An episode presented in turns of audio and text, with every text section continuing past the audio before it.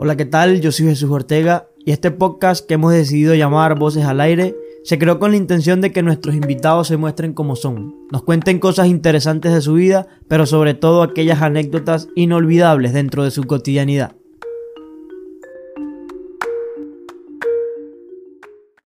Bueno gente, sean todos bienvenidos una vez más a este espacio que hemos decidido llamar Voces al Aire. Este es el episodio número 3 y hoy estamos con una invitada muy especial. Sara Hernández, ¿cómo estás? Hola Jesús, muy bien, gracias por la invitación. Pues de verdad complacida y muy feliz de estar contigo hoy. Qué bueno, qué bueno, qué bueno tenerte aquí, qué bueno saber que tuviste la disposición de venir, de estar aquí en esta entrevista. Para mí fue fundamental invitarte porque estuviste siempre detrás desde el inicio de, de construir y para mí eso es fundamental y es parte de mi agradecimiento traerte aquí, porque este es el episodio 3, pero 3 después de 2 hace 3 años, ¿no? Entonces es como la continuidad de algo que estaba haciendo y de un proyecto que también tiene tiempo, que he tenido tiempo trabajando, pero que no le había dado la continuidad por muchas variantes que habían pasado en mi vida. Pero el hecho de, de estas entrevistas, el hecho de traer invitados, es que a mí me gusta escuchar historias, a mí me gusta escuchar a las personas, me gusta lo que tienen que decir y las cosas que tienen que decir para mí tienen un valor fundamental porque yo he aprendido escuchando. Yo he aprendido escuchando historias, simplemente escuchando, pues uno siempre va sacando conclusiones de la vida y de cómo las personas ven e interpretan la realidad porque todas son distintas. Y bueno, la idea es que la persona venga y cuente realmente lo que es de, de por eso el, énfasis del programa está en esas voces que siempre salen al aire, pero que nunca quedan en el aire ni se van, ¿no? Sino que entran, eh, tienen un mensaje, dejan algo en ti. Dejan una huella. Y dejan una huella en ti. Y eso es lo fundamental, ¿no? Es como una especie de, como yo le decía a, a Frank en de Construir, ¿no? Estos tipos de formatos son como una especie de, terapia, de, hablar con alguien para, para simplemente desahogarte. Y para no quitarle más tiempo a los invitados, pues yo siento que ellos son los protagonistas de todo esto. Yo quisiera saber más de Sara Hernández. Cuéntame de tu vida, ¿dónde naciste tú? Mira, yo nací acá en Guanare. Soy guanareña, siempre he vivido acá. Eh, viví en una, durante aproximadamente 18 o 20 años, en una zona, una barriada de acá de Guanare, La Peñita, muy orgullosa. Y luego nos tocó mudarnos eh, a lo que es la otra zona y allí tenemos ya aproximadamente 12, 15 años aproximadamente, ¿no? Si no, los cálculos no me fallan. Van a sacar cuenta, pues no te da la edad. este, bueno, soy, soy madre, soy esposa, soy hija. Claro. Y soy una mujer que le encantan las aventuras. A veces se asusta, ¿no? Sí, las aventuras. A veces se asusta. ¿A qué, ¿A qué, te refieres con aventura? Mira, con mi esposo he descubierto que, que la aventura no tiene límite. Las aventuras no, nos llaman día a día y nos gusta entonces entrar en, esa, en esos momentos donde de pronto los retos, de pronto escalar una cima que a veces se ve inalcanzable, pues allí es donde nosotros no, le llamamos aventura. Y particularmente eh, me gusta hacer cosas nuevas. A veces... Pudieras decir que una aventura para ti sería asumir un reto, ¿no? En, en tu cotidianidad. Constantemente. Y que son retos a veces tan esenciales. Ponte de pronto hacer una manualidad, que últimamente me estoy destacando en eso, y que lo disfruto. Ciertamente hay momentos en los que de pronto hey, te asusta. Claro. Pero cuando tienes a alguien que te ayuda, que te apoya, pues allí ves la, la el sabor, como quien dice, el sabor de esa, de esa aventura. Y empiezas también a disfrutarla, porque allí está el, detalle, ¿no? Ahí está de pronto la, la, clave, en saber disfrutarla, porque quizás sí, soy aventurera, pero no hay una satisfacción, un placer, un disfrutar de lo que estás haciendo, y entonces inconscientemente caes en en un momento donde, ajá, y pero allí es donde entonces cuando asumes cada reto, cuando asumes cada momento de la vida, entonces empiezas a disfrutarlo y le encuentras el sabor a, la cotidianidad. Qué bueno, entonces eres 100% peñitera. Sí. Siempre, hace tiempo vi un, sí, una calcomanía, de hecho... Soy peñitero, sí. De hecho, se por varios años continuos hacían reencuentros de esos peñiteros viejos. Entonces quedó ese, ese cliché y esa, esa etiqueta y pues se recuerda mucho lo que es la zona de la qué Peñita. Bueno, qué bueno. ¿Y el colegio estudiaste aquí igual? Sí, yo estudié toda mi primaria lo que fue en la Juan Fernández de León. Y posterior lo que fue el bachillerato sí en el Liceunda. Completamente los cinco años. Luego de eso me fui a Barquisimeto, estudié un tiempo en lo que fue la UCLA. Ajá. ¿Qué estudiaste? Eh, licenciatura en Ciencias Matemáticas. No pude finalizarlo, pero al regresar ingresé a lo que es la, la UPEL. ¿Eso fue con cuántos años tenías cuando todo eso sucedió? Mira, yo me fui a Barquisimeto recién graduada de bachiller, 16 años. Me fui sola. jovencita. Sí, sí. Yo como en esos momentos no pierdas tiempo. Aprovecha la, juventud. Claro. Entonces yo ingresé enseguida, pero posterior duré aproximadamente 3, 4 años. Me vine nuevamente a Guanare y acá sí pude culminar mi, mi, carrera universitaria como profesora en matemáticas. Profesora de matemáticas. Sí. Dato curioso, no, no lo sabía. Pocos, exacto. pocos saben eso. Pocos saben eso. Ejercí durante 6, 7 años aproximadamente. Luego me retiro por este, problemas de salud. Entonces allí es donde empiezo a conocer el mundo de lo que es la oratoria. Okay. Y por allí pues hasta a los momentos pues disfrutando ¿A, ¿A qué edad te graduaste más o menos de la eh, universidad? La universidad 23 años.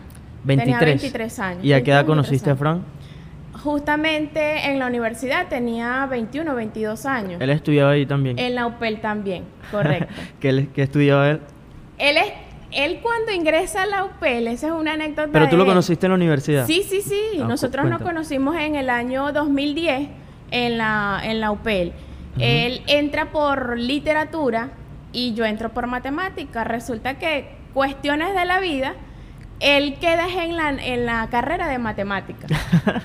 Y empezamos a estudiar juntos, primer semestre, segundo semestre, aproximadamente cuarto, quinto semestre fue cuando nosotros empezamos una relación ya como novios, pues. Sí, pero ¿tú te acuerdas de ese momento exacto? ¿Cómo, cómo surgió esa picardía? ¿Era muy picaflor o...? Bueno, yo como pica, picaflor, perdón, no lo conozco. Pero si era un, tú sabes, un hombre de esos que les gustaba atender a las mujeres, las trataba como, como quien dice, como el pétalo de una rosa. Okay. La muy, este, muy caballero, muy atento. Y entonces en esa dinámica de estudio hicimos un grupo y yo era la única mujer. Claro. Éramos, creo que eran eh, cuatro o cinco caballeros y mi persona era la mujer. Entonces siempre andábamos de compartiendo, hacíamos grupos eh, en ese entonces él era funcionario policial. Cuando empezamos a, ya como quien dice, a, que él empezó a cortejar, aunque él dice lo contrario, él dice que fui yo. Pero bueno, hay que dejarlo también que, que él viva su proceso de ilusión. Entonces, él, bueno, empezó ese momento. Y recuerdo claramente el día que yo me enfermé, justamente en la zona donde trabajaba, yo tuve que regresar y estaba en la casa, esperándome. Y clarito, claro, siempre se lo recuerdo, es el 7 de junio. Pero bueno, el 7 de junio es el aniversario. El aniversario que, el día que nos hicimos novios. Ah, el 7 de junio es mi cumpleaños también. ¿En serio eso? Ay, mira qué bonito. Ya tengo una... Y particularmente el 7, para mí es un número, ojo, no por la por lo que pueda ser un número mágico ni nada. Pero justamente el 7 de diciembre, tres años y medio después, nos casamos. Entonces, un 7 de junio nos hicimos novios, un 7 de junio, este, de diciembre, perdón, nos casamos. Y casi que la niña nace el 7 de septiembre. El 7 de septiembre. No, ella nace el 9, pero por eso casi que nace también un día 7. Ok. Eso fue ya 23, 24 años que se hicieron. Sí, nosotros eh, 24 años aproximadamente tenía yo cuando nos hicimos novios. Sí, ya teníamos uno dos años en la universidad y fue, perdón, sí, sí, sí, aproximadamente, ya estabas por graduarme. Entonces allí fue cuando comenzó toda la, la odisea. Qué calidad. Y, la aventura. Y después, ¿cuánto tiempo duraron para empezar a vivir juntos? mira, nosotros duramos tres años y medio de novio. De novio llevamos nuestro proceso. Si algo nosotros hemos tenido esa madurez de, de ir planificando, ojo, no rígidamente, pero sí en función de lo que ambos deseábamos. Sin duda. Y este, duramos tres años y medio de novio cuando decidimos casar. empezamos con, con tiempo, ya con un año de, de antelación, a hacer los preparativos, qué queremos, qué vamos a hacer, todo ese proceso. Y fue cuando decidimos, bueno, un 7 de diciembre, exactamente de 2013, fue cuando nos casamos. Y Des- ya son, ¿qué? 11 años. 11 años. Sí. Tú después que te graduaste y empezaste a vivir con él, ¿qué era lo que más hacías? O sea, ¿qué, ¿a qué te dedicabas en ese, en ese entonces? ¿Ya- eh, ¿Ejercías tu profesión como profesora? No, ya yo había dejado la, la, mm, la carrera a nivel profesional, ya no ejercía como profesora. Pero, pero, Pero ¿ejerciste? estábamos, sí. ¿Cuántos, ¿Cuántos años Te ejerciste? decía, 6, 7 años. Por problemas de salud tuve que retirarme ¿Dónde ejerciste?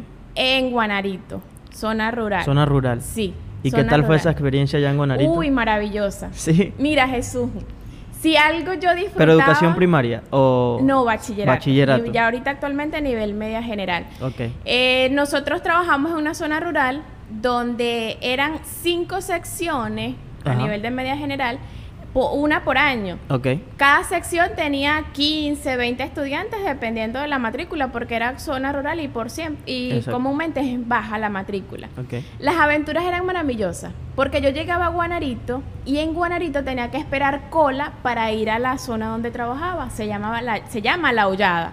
La hollada. Ajá. Eso es solo carretera de piedra. Y la única forma de tú llegar allá, por tu, el medio de transporte era por cola.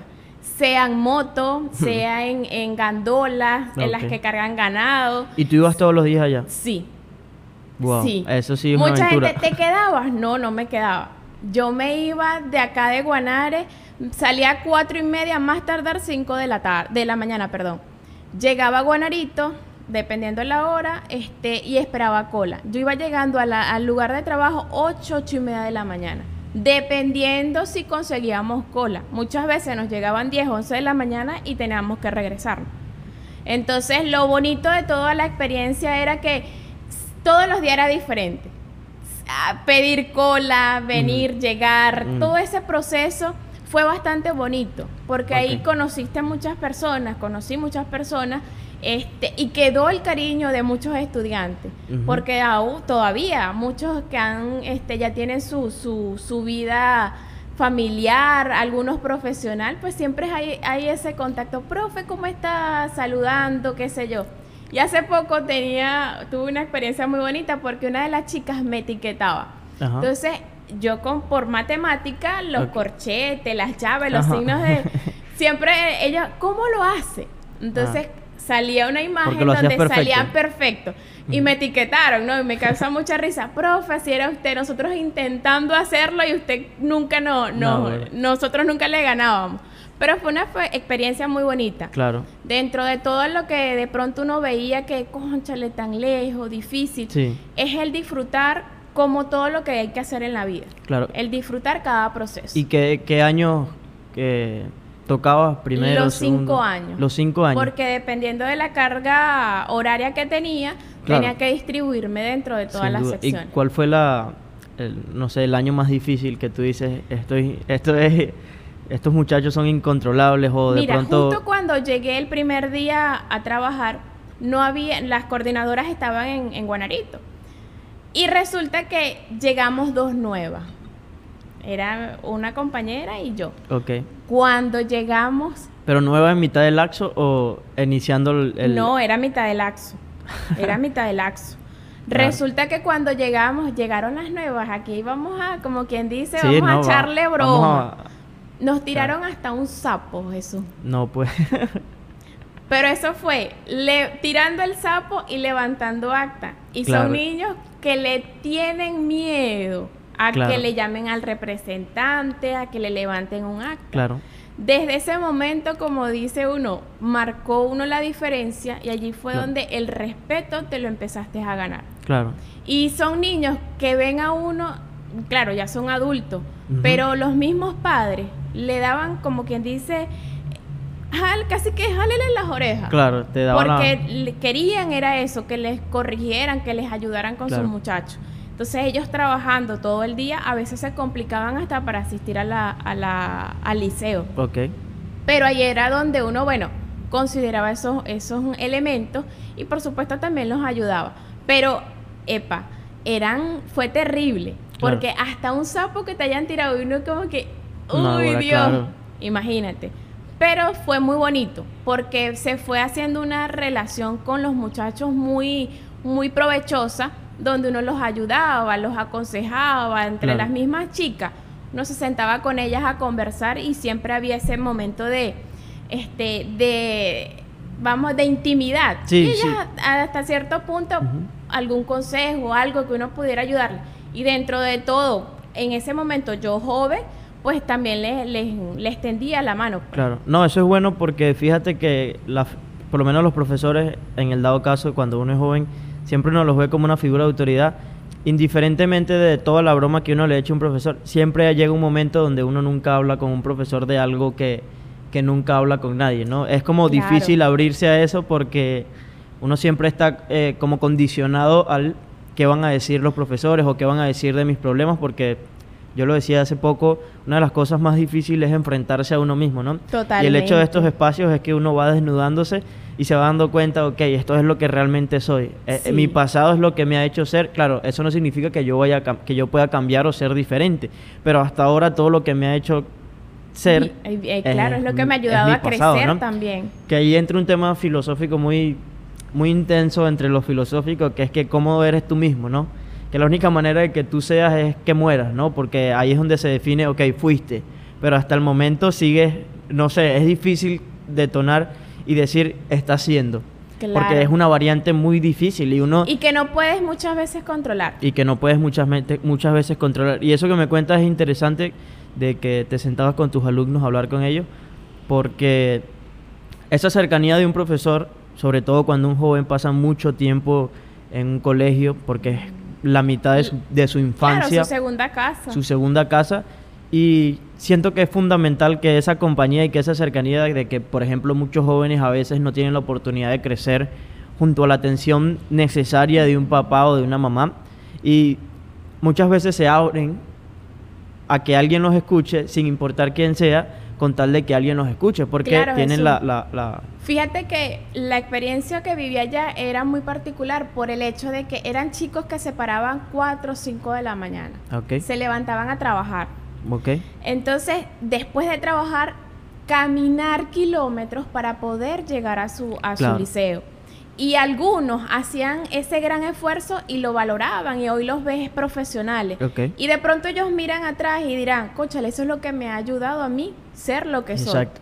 Pero no tener el acompañamiento de papá y mamá, porque cada uno se, se dedicaba a lo que ellos en su pensamiento Exacto. pensaban o piensan que les corresponde. Mamá, lavar, planchar, cocinar y atender y ya.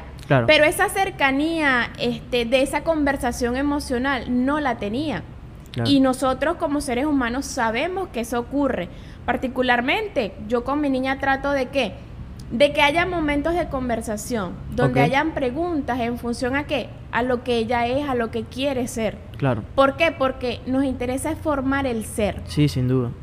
Y si no hay una formación, una educación por parte de tus padres, es difícil Exacto. que la consigas fuera. Sí, sí. Difícil. Entonces, eso es lo que te va a ayudar es a qué? A que puedas educar, a que puedas formar y por supuesto, en esa misma medida, ayudar a los demás. Sí. Sí, no sé, siento que es como un, eh, no sé, un valor inconsciente del ser humano que es que uno siempre llega, por ejemplo, los niños cada vez que hacen algo siempre quieren contártelo, ¿no? Mamá, hoy hice algo en la escuela, mamá, eh, aprendí esto, ¿no? Y la importancia no está tal vez en, en, en- en lo que te diga el niño, porque puede que haya armado un muñequito de plastilina y puede que en el universo no haya un cambio por ese muñeco, ¿no? Pero la idea es que, por ejemplo, la, la necesidad que tiene la persona de ser escuchada cuando está feliz, cuando está triste, cuando está enojada es fundamental y No, sobre todo en en el un niño. caso de los niños, de los más niños, exacto. todavía, porque para ellos es algo nuevo. Exacto. Para ellos es algo novedoso. Y el lograrlo, hay que aplaudirle sus logros. Porque eso es lo que va a permitir entonces que ellos puedan afianzar lo que saben, Sin lo que conocen. Y que puedan ir desarrollando y descubriendo también sus capacidades. Exacto. En esos seis años, si pudiera eh, llevarte una enseñanza, ¿cuál sería? Constancia. Constancia, sin duda alguna. ¿Por qué?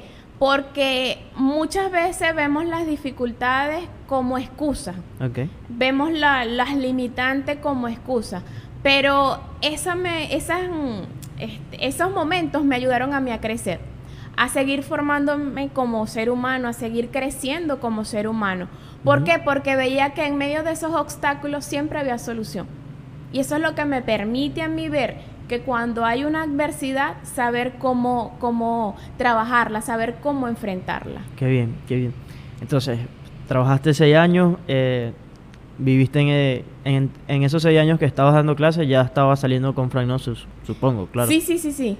¿Ya vivían juntos? Sí. No, no. Nosotros nunca vivimos, antes de casarnos, nunca vivimos juntos. O sea, fueron tres años después que se casaron. nuestro proceso de noviazgo.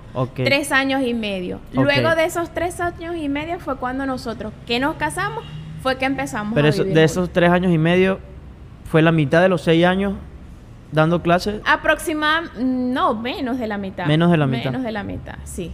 Ok, o sea que saliste y, duraste un tiempo igual con Frank, ¿no?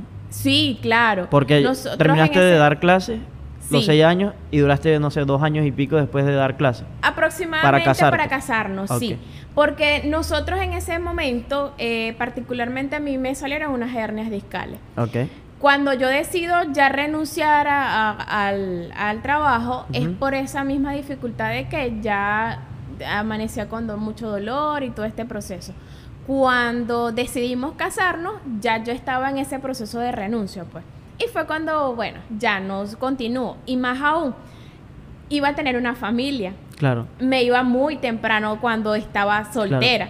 Ahora casada, ¿cómo iba a ser? ¿Quién iba a atender a mi esposo? ¿Quién iba a atender a mi familia? Entonces fue cuando esa decisión que nosotros tomamos, porque, ojo, primero la tomo yo, la consulto eh, con, con, en ese entonces mi novio, bueno, decidimos dejar. Incluso hasta él mismo, pues también dejó su trabajo. Y siento que por lo menos es importante porque fueron seis años, o sea, no estamos hablando de un mes, dos meses, fueron seis años dando clases.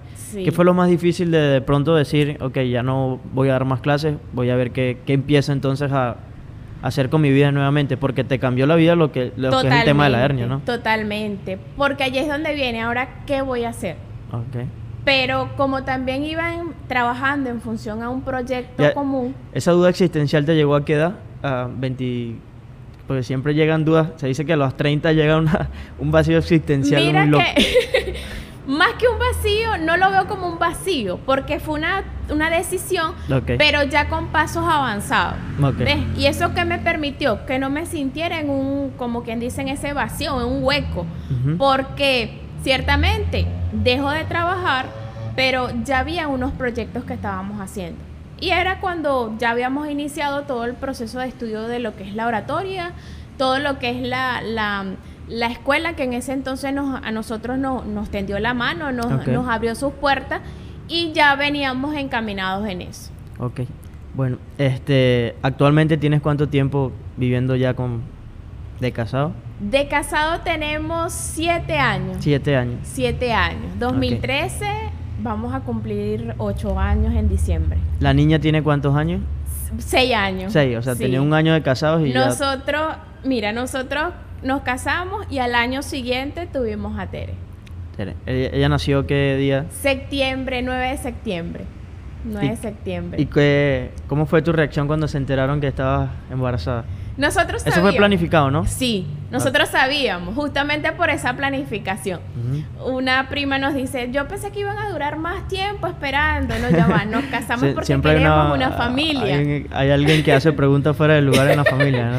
No, ojo, y nos casamos es porque queremos hacer una familia. Y una familia para que sea completa se necesita o está complementado por los hijos. No hacemos nada pareja y ok. Ah, sí, somos felices y todo, ya va, pero ese complemento, en el caso nuestro, por nuestras creencias, por toda nuestra ideología, pues sabemos que los hijos son necesarios. Sin duda. Entonces, cuando ya me fui a hacer el examen, él se iba de, él ya le tocaba salir de, viaje, porque él entonces, en ese entonces ya estaba viajando en, en, cuestiones de trabajo. Okay. Yo voy y me hago el examen, pero yo, nosotros íbamos confiados que estábamos embarazados, era que ya vamos a confirmar y ya. Okay. Eso fue justamente el 5 de enero. Yo me hago el examen y allí fue cuando me entregan el resultado positivo. Y empieza todo ese proceso bonito, todo ese proceso de, de cuidarme. Fue, fue- ese proceso del embarazo fue fue agradable, fue Mira, pesado. fue demasiado agradable. ¿Sí? Fue una Pero- bendición. Pero sientes que pasó rápido o, o sí, sí viviste cada proceso de Lo vivimos plenamente, porque ojo, no fui yo nada más, fue también él como esposo y Claro. la familia completa. Claro. Mi suegra, mi mamá, todas las personas cercanas, pues estuvieron allí presentes apoyándonos y todavía. Este, Teresa, la pequeña nuestra, e- es, un, es un retoño muy hermoso y es una bendición porque nosotros la planificamos. Y ojo, sabemos y escuchamos muchas personas que dicen, mira, yo quiero que sea así, así, así. No, como Dios nos las mande, así va a ser. Ok. Y así la hemos disfrutado. Con sus ocurrencias, con su, este, con su berrinche, con todos esos momentos que nos toca vivir, así lo hemos vivido. Y así fue el embarazo. Siempre fue un proceso donde los, los tres primeros meses ni me quería acercar a Francisco y que no quería que se echara ningún tipo de colonia. Porque era como que, no, no, no, no, no. Pero eso fue del embarazo. Sí, en el embarazo, esos síntomas que uno como mujer siente, sí. Esos tres primeros meses fueron fatal. Ya luego del tercer mes, mira, fue todo tranquilo. Fue todo muy este, saludable, fue todo muy sereno y con mucha ansiedad. Porque, ojo, por primera vez ser madre, todo Claro. el proceso fue bastante, de verdad, eh, fue muy... A ver, ni, ni una palabra consigo para describirla. Sin duda. Pero fue una bendición. Creo que en esa, allí en esa palabra sí la puedo describir. Una bendición plena. de esos seis años que tiene la niña, seis años, ¿no? Seis. Este, ¿cuáles fueron los años más difíciles? Los más O sea, difíciles. supongo que todavía sigue siendo el ser padre nunca nunca deja uno nunca deja de ser padre, pero ¿cuáles fueron los años más difíciles hasta ahora siendo padre Mira, o madre en tu caso? Ni siquiera difícil, porque allí es donde Pero no, esa o sea, preparación constante No, me, de me pronto ha yo- de permitido... pronto la, la dificultad no está en el sentido de que ok, es una carga, es un peso, pero o sea, por No, ejemplo no, el trasnocho, eh, el, A el eso tema iba. de Es que justamente ni siquiera el trasnocho, Jesús. Porque yo le digo a la gente, ah, que ella duerme, sí, ella duerme temprano.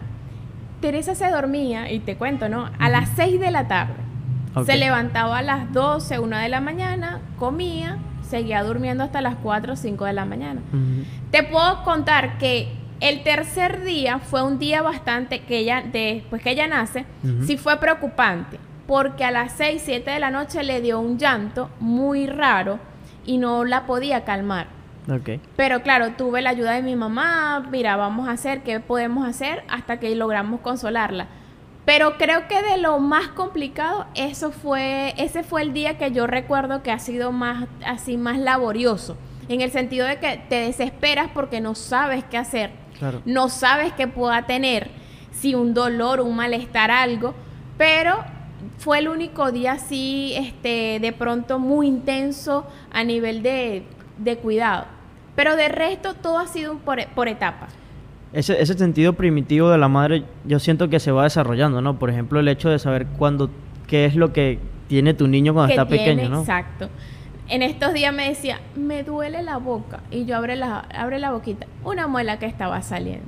Pero es porque también te preparas. Claro. Buscas información, te documentas para saber cuáles son esas etapas que como niños deben ellos ir desarrollando, deben Claro. ir viviendo. Y por supuesto uno lo que hace, bueno, ir revisando la que tienes, de pronto que te duele y llega un punto en el que tú sabes que cuando a veces te dice, me duele aquí.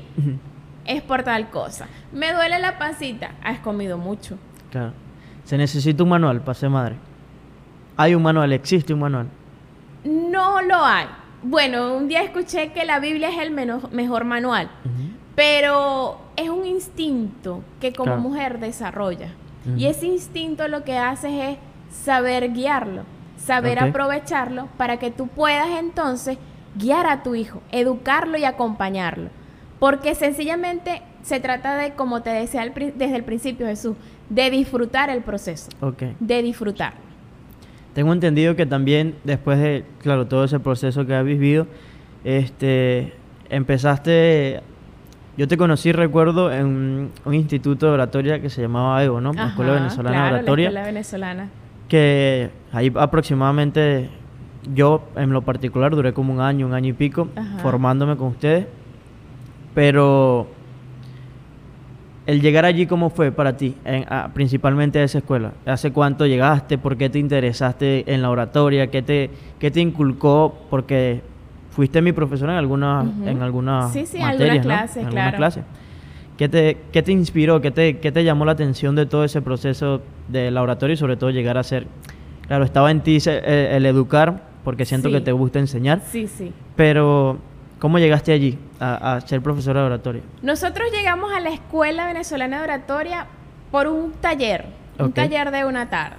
Mi esposo me dice, en ese entonces éramos novios, me dice, hay un curso en Barina, vamos a hacerlo, me dice, es de oratoria. Ah, bueno, chévere, vamos a hacerlo. Nos ayuda por la dinámica que como profesores nos estamos formando y todo eso. Correcto. Y nos fuimos a Barina.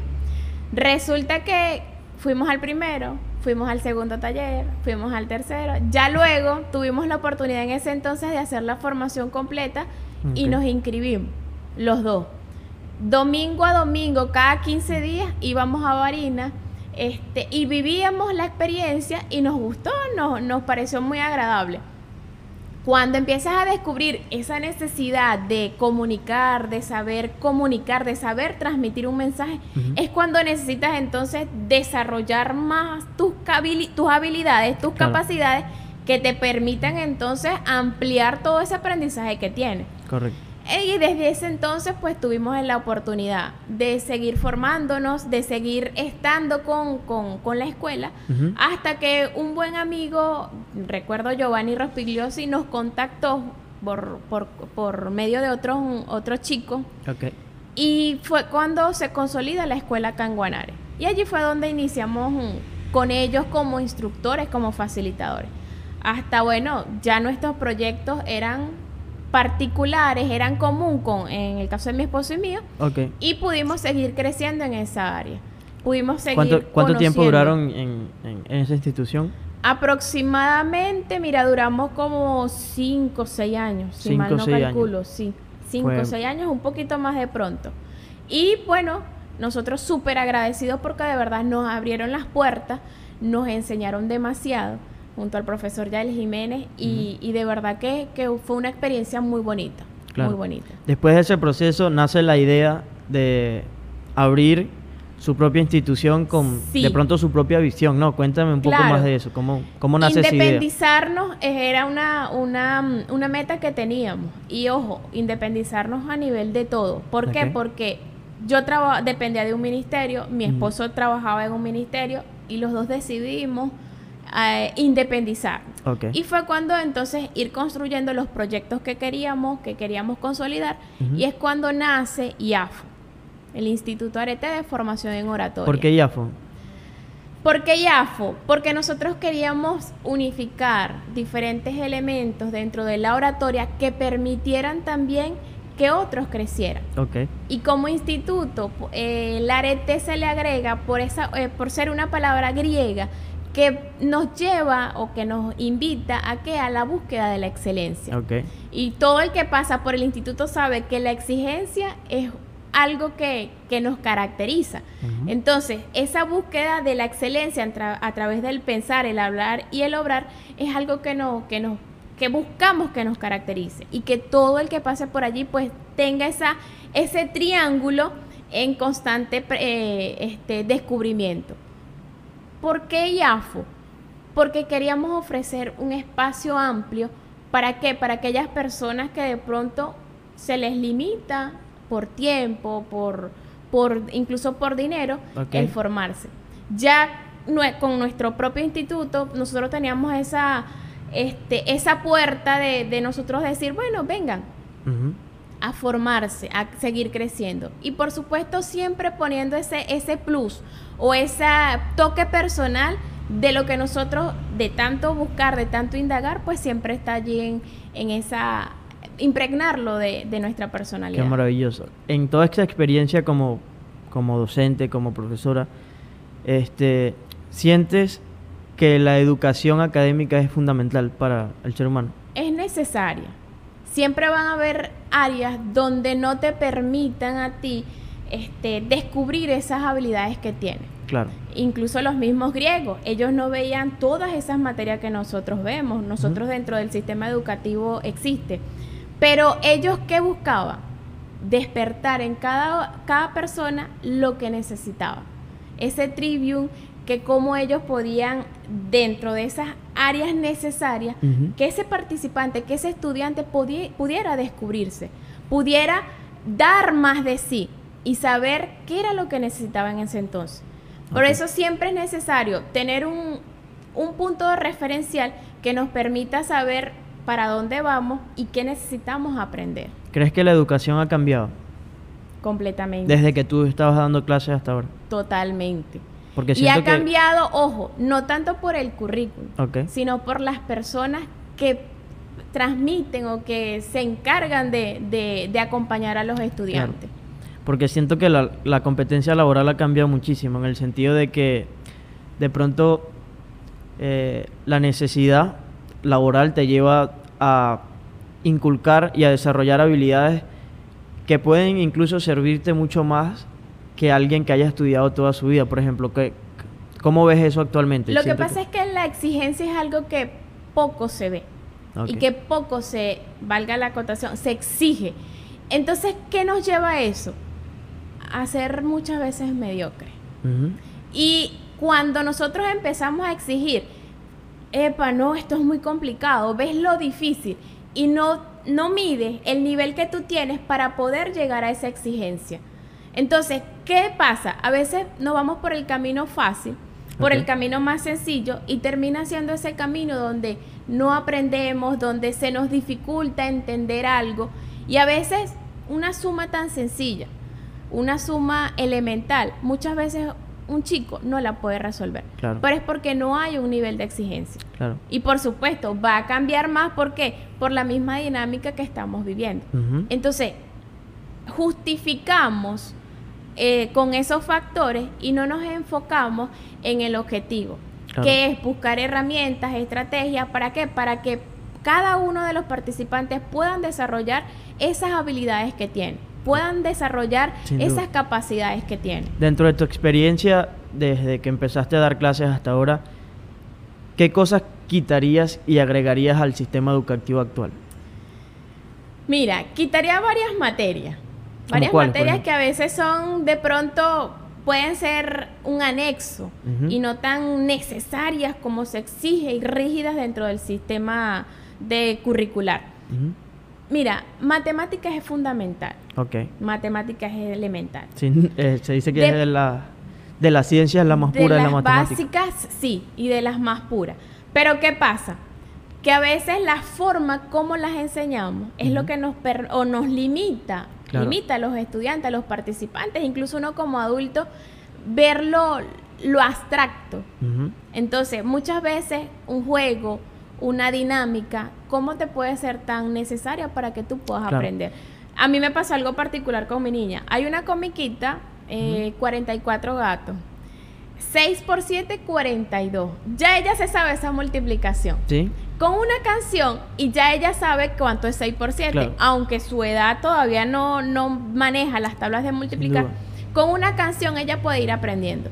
Y nosotros incorporando elementos lúdicos, elementos dinámicos que permitan dentro de la educación básica este, desarrollar esas habilidades, sería mucho más factible el hecho de que podamos todas esas materias de pronto incluirlas dentro de una misma este, eh, área. ¿Para qué? Para que no sean tantas materias, pero si podamos cohesionarla y que pueda entonces darse una, una educación mucho más integral. Tres materias fundamentales que agregarías que no existen actualmente en el sistema educativo. Oratoria, fundamental. Tú hablas ciertamente, en literatura te enseñan, me decían eh, hace poco. Yo le digo, sí. Lo que pasa es que el nivel de comunicar, del nivel de cómo transmitir un mensaje, sí se vuelve dificultoso. Entonces, oratoria es elemental. Obviamente matemática no la quitaría. Ok. Este, ¿y qué otra? Pensamiento crítico. Ok, sin duda, de acuerdo, totalmente de acuerdo. Esas serían las tres que yo, ¿sabes? Serían fundamentales, fundamentales, dentro del pilares. del Yo siento que no deberían faltar desde por lo menos un, un nivel de conciencia un poco más elevado. Sí. Pero eso, el pensamiento crítico. Con referencia al tema de la educación, yo siento que está muy ligado al tema cognitivo. Por ejemplo, el, el hecho de que, una, de que la educación te genere placer, ya hay un instinto de aprender innato. Por, e- por eso, este, no sé, uno de los, de los temas que se está evaluando y que se está em- empezando a aplicar a, a- a universidades y a escuelas es el tema de los videojuegos. Porque es algo que te genera placer. Hay un libro que leí hace tiempo que se llamaba La mente cambiante o algo así, o Desarrollo de una mente prodigiosa, no me acuerdo, que decía que lo que te genera placer, cuando aprendes algo y te genera placer, es mucho más fácil que lo aprendas. Por Para ejemplo, claro. por ejemplo, el hecho de, saca- de la sinopsis, ¿no? Entiendo el, eh, entiendo el protagonismo que tiene la lectura, el tema de, de- de ser empírico en ese sentido, pero hay ciertas cosas que ya siguen siendo abstractas en estos tiempos, como por ejemplo el caletre, todo ese tipo de cosas, que por ejemplo una sinopsis, ¿no? Tú ves una película, cuando estás viendo una película y, y tú estás preparado para ver una película, hay una sensación de tranquilidad, hay una sensación de disfrute, de gozo, y por ejemplo tú puedes ver una película, decía el libro, ¿no? El hecho es que la película si te gusta, es mucho más fácil que la sinopsis se quede. Por ejemplo, tú ves el Titanic, ¿a quién no le gusta el Titanic? ¿no? ¿A quién no le recuerda eh, eh, esa película de Leonardo DiCaprio? Pero el hecho es que tú ves el Titanic por primera vez y ya tú puedes venir a hablar conmigo y decirme vi el Titanic y me puedes dar una sinopsis, ¿sabes? Un, Claro. eh, un vagabundo se montó en un barco, este, chocó con un iceberg, se ahogó y se murió. Y a detalle, la vuelves a ver por segunda vez y empiezas a, a- a apuntar esos detalles que no, que por ejemplo la fecha en que se hundió, cuántas personas murieron. Las personas, claro. Pero esa sensación de que lo viste, disfrutaste y, y no, no te tomaste el, el, el tiempo de, ok, esto es, un, esto es forzoso, esto es fastidioso, ¿no?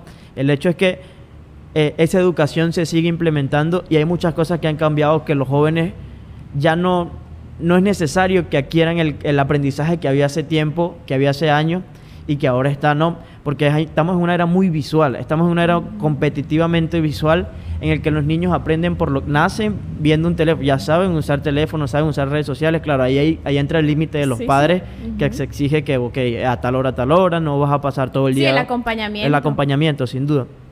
Pero eh, el tema está en que siento, y me gustaría que, que, que me dijeras que, sin duda, porque yo siento que el, el aprender con algo que te genera placer es mucho más provechoso para la educación. ¿Qué piensas tú de eso? No, y esto, eh, ahí sí estoy de acuerdo, Jesús. ¿Por qué? Porque cuando algo te gusta, cuando algo te atrae, tú vas por eso. Ok. Ese es tu objetivo. Ahora, ¿por qué hay tanta gente ahorita autodidacta? Justamente porque hay rechazo en cuanto a lo que me enseñan. Porque tienden a ser, y muchos lo dicen, eh, son contenidos de la era, bueno, pues, cavernícola. Sí. Una cosa así. Entonces, adaptar a la, a la juventud, a, la, a las generaciones nuevas, el sistema curricular es necesario. Es necesario, El sí. currículo se debe adaptar. ¿Por qué? Porque hay que buscar estrategia, y te lo decía hace un rato, Claro. donde el muchacho se sienta a gusto. Claro. Y cuando él se siente a gusto, él va a ver que el aprendizaje va a ser significativo. Claro. Y lo decían eh, los grandes psicólogos, eh, Skinner, eh, Vygotsky, ya va. El contexto en cual se desenvuelve el muchacho va a ser significativo para su aprendizaje, Sin va a, ser va a influir de manera contundente para su aprendizaje. Sin duda. ¿Y qué buscamos? Fíjate nosotros dentro del instituto, con los niños, ¿qué hacemos cuando trabajamos con chamos y jóvenes? Adaptar el contenido. Sin porque duda. yo no puedo trabajar el contenido de hace 10, 15, 20 años de la misma manera eh, con los chicos de ahora. Claro. Entonces yo debo buscar ser más. ¿Qué es lo que le gusta a los niños? Un TikTok. Claro. Las redes sociales, cualquiera te las manejan. Un teléfono te lo manejan, bueno, como si Claro. fuera. Te dan una clase eh, ahí muy. Este, tú sabes, muy sutilmente, pero te regañan porque te dicen, ay, eso no se hace, eso no es así, utiliza esto. Eh, y vivía este, en estos días un caso. Mi niña le dice a una de las profesoras, profe, tú tienes una aplicación, no recuerdo ni el nombre, pero es una especie de Bluetooth. ¿Qué es eso? y la profe, hace- una chica joven, Aileen por supuesto, le pregunta y le dice, ¿cómo se usa? y yo le digo, ya va, esta generación ya superó la generación de usted. Claro. Porque ella decía, no, profe, yo hago todo en el teléfono. Pero entonces ya viene la generación este, reciente, la más nueva, Claro. donde todo lo del teléfono lo conocen. Claro. Todas las aplicaciones que hay las conocen y las duda. dominan. Y no les da miedo dar un ok en el teléfono porque saben que eso se puede borrar. Exacto. Porque saben que eso no lo va a dañar. Porque saben que eso les va a funcionar o no. Cuáles son los, eh, los, los- los diferentes filtros que hay. Claro. Todas esas cosas, si nosotros las adaptamos, para ellos va a ser mucho más significativo. De hecho, esta semana nosotros trabajamos en- en- con los niños, youtubers. Ujú. ¿Cómo van a hacer contenido eh, educativo? Porque es lo otro. Aprovechar eso que ellos manejan para que ese contenido que vamos a, a publicar en las Claro. redes sea de, de educativo, Sin duda. sea de provecho para otro. Entonces, vamos a grabar un TikTok, vamos a grabar cómo haríamos un TikTok muy corto, muy breve a- a- para las redes. Claro. Y ellas se, se sentían a gusto, porque estar delante de una cámara para ellos es genial. Sin duda. Cosa que para muchos, los que somos más, eh, somos mayores, de pronto se nos dificulta. Más vieja escuela. Porque, epa, me da pena. Claro. Ellos no, ellos son más libres, ellos son más espontáneos Sí. y por supuesto se van a ver Sí, muy se ven en el tema de la espontaneidad. Uno antes veía a alguien en televisión y para hacer eso era un proceso, hay que estudiar una carrera. Ahorita Sí. cualquier, cualquier persona sale y esa espontaneidad está allí. Yo lo que siento es que el, el- el- el- miedo de las élites es que primero estamos en un proceso de transición muy nuevo para los viejas escuelas y muy nuevos para, para los nuevas escuelas. sí. Entonces es un proceso de transición que es difícil adaptarse porque no sabes poner límites, no sabes hasta dónde es sano, hasta dónde no es sano continuar con la educación de sus hijos, si es bueno que aprendan, si no es bueno que aprendan, porque entran temas de, por ejemplo, este, trata de no convertirte en un producto de consumo, por ejemplo, porque evitas mucho el fondo y empiezas a hacer más forma, empiezas a hacer, por ejemplo, TikTok, es una plataforma que está da un minuto de video. O sea, el hecho de que te dé un minuto de video, ya estás convirtiendo problemas muy grandes en un minuto. Entonces nos acostumbramos a ver ese tipo de problemas y abordar ese tipo de aprendizaje en un minuto. Entonces, claro, la facilidad de aprender está ahí. Por eso cuando las personas se vuelven autodidactas, yo siento que esto va a ser una era de marcas personales. De un año en adelante, cinco años, no sé, máximo, las personas van a hacer su propia marca personal. ¿Por qué? Porque entienden lo que antes no entendían. Lo que antes nuestros padres, ustedes, nosotros, no entendíamos, que es que el hecho mismo de tú ser autodidacta y ver las- el mundo de posibilidades que hay a tu alrededor, de aprender cosas que a ti realmente te guste, no verte condicionado a lo que está y de eso tienes que ser, sino que empiezas a ver, empiezas a descubrir, ahí entra el tema del acompañamiento que es fundamental, A eso iba. el- el- la orientación, porque claro, tampoco dejarlo ser, eh, pero entra lo que es, lo que lo como padres ustedes consideran que es lo correcto para nosotros los que somos hijos aún. Jesús, y ni siquiera qué es lo correcto, Sino pon opciones Claro, y que puedas medir en una balanza qué es lo Exacto. beneficioso para ti. Exacto. Porque también imponer, eh, cuando dice qué es lo que ustedes como padres creen Claro. que es correcto, se va a ver por parte del hijo como una imposición. sin duda. Y nosotros tenemos, te decía, adaptarnos a ellos, adaptarnos de manera de que ese acompañamiento sea fluido, sea natural, pero que ellos vean cuál es el beneficio que Claro. están obteniendo. Pero eso es fundamental, pero muchos padres no piensan así. Correcto. ¿Qué dirías tú? Que, o sea, si, si imagínate que, que cuando salga este video te vean, no sé, mil padres. ¿Qué les dirías a esos padres en este proceso de transición y tu experiencia como educadora y ahora como madre en este proceso de transición y de educación? ¿Qué es lo fundamental de, de- del acompañamiento a tus hijos en estos tiempos? Saber combinar límites con permiso, con permiso, pues. Allí donde yo pueda darle normas a mi hijo, que yo también las cumpla, pero que él sepa y entienda cuál es la forma de cómo desenvolverse se- que, sin que se sienta eh, restringido, limitado, porque allí es donde está el rechazo de los hijos hacia la educación que como padres nosotros estamos ejerciendo. Ya va, busca ese equilibrio, adáptate a, a sus necesidades. Y allí yo, le, yo lo digo y lo repito, no es dejarnos manipular por ellos. Es saber nosotros manejarlos. ¿Para qué? Para que ellos puedan darse cuenta de hacia dónde van a ir, de cuál es el objetivo que tienen y cómo pueden alcanzarlo.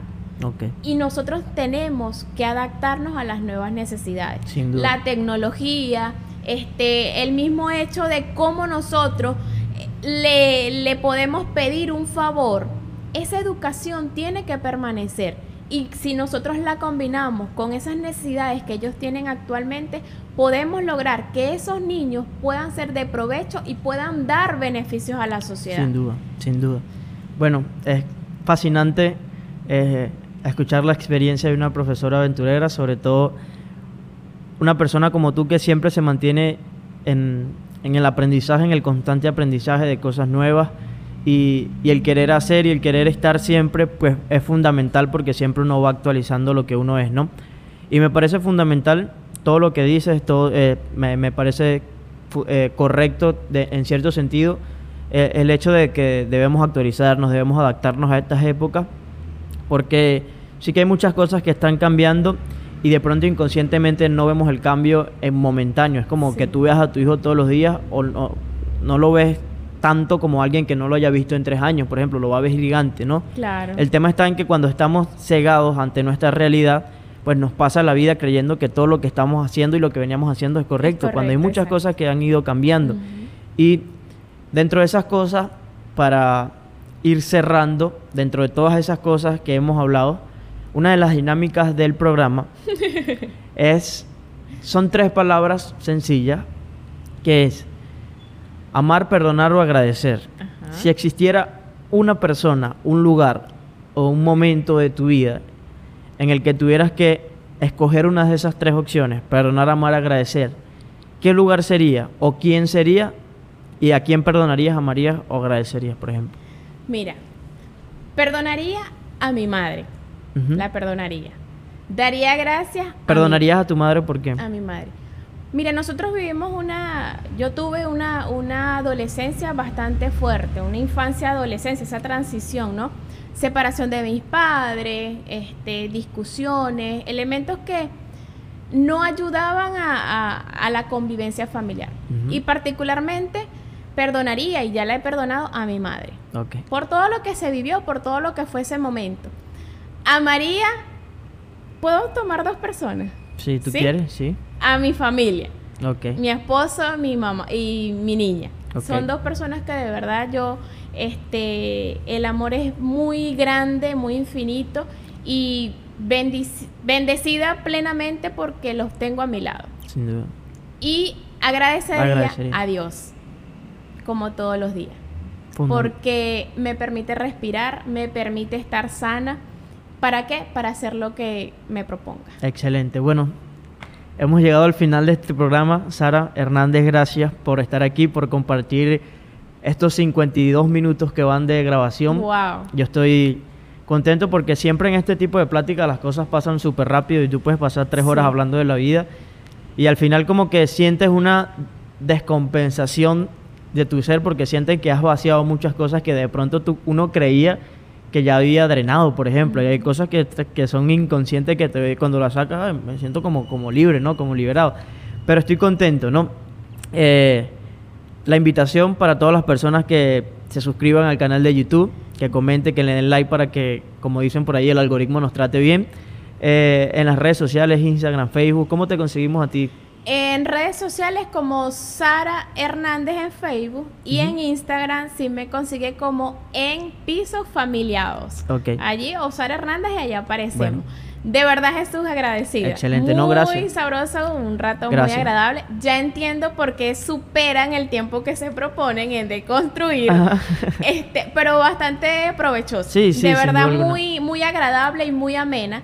Y sé que cuando Reinelda, cuando Aileen vengan, van a sentir la misma satisfacción. Los invitamos, por supuesto, a que sigan tu canal, Jesús. Nos, nos sigan a todos en redes sociales, a IAFO, nosotros como instituto, y que, bueno, podamos seguir construyendo porque de verdad son proyectos que son favorables para todos. Sin duda, sin duda. Bueno, este, pueden escuchar este podcast por eh, Apple Podcast, todas las plataformas básicamente, está Spotify, está eBooks, están todas esas plataformas, Anchor Está los clics los pueden ver en Facebook, en YouTube Instagram. y en Instagram, principalmente en Instagram y en Facebook, porque YouTube siempre se estanca los largos. Así que bueno, agradecido y nos vemos en una próxima oportunidad. Gracias por haber que venido. sí. Gracias, a ti, Jesús.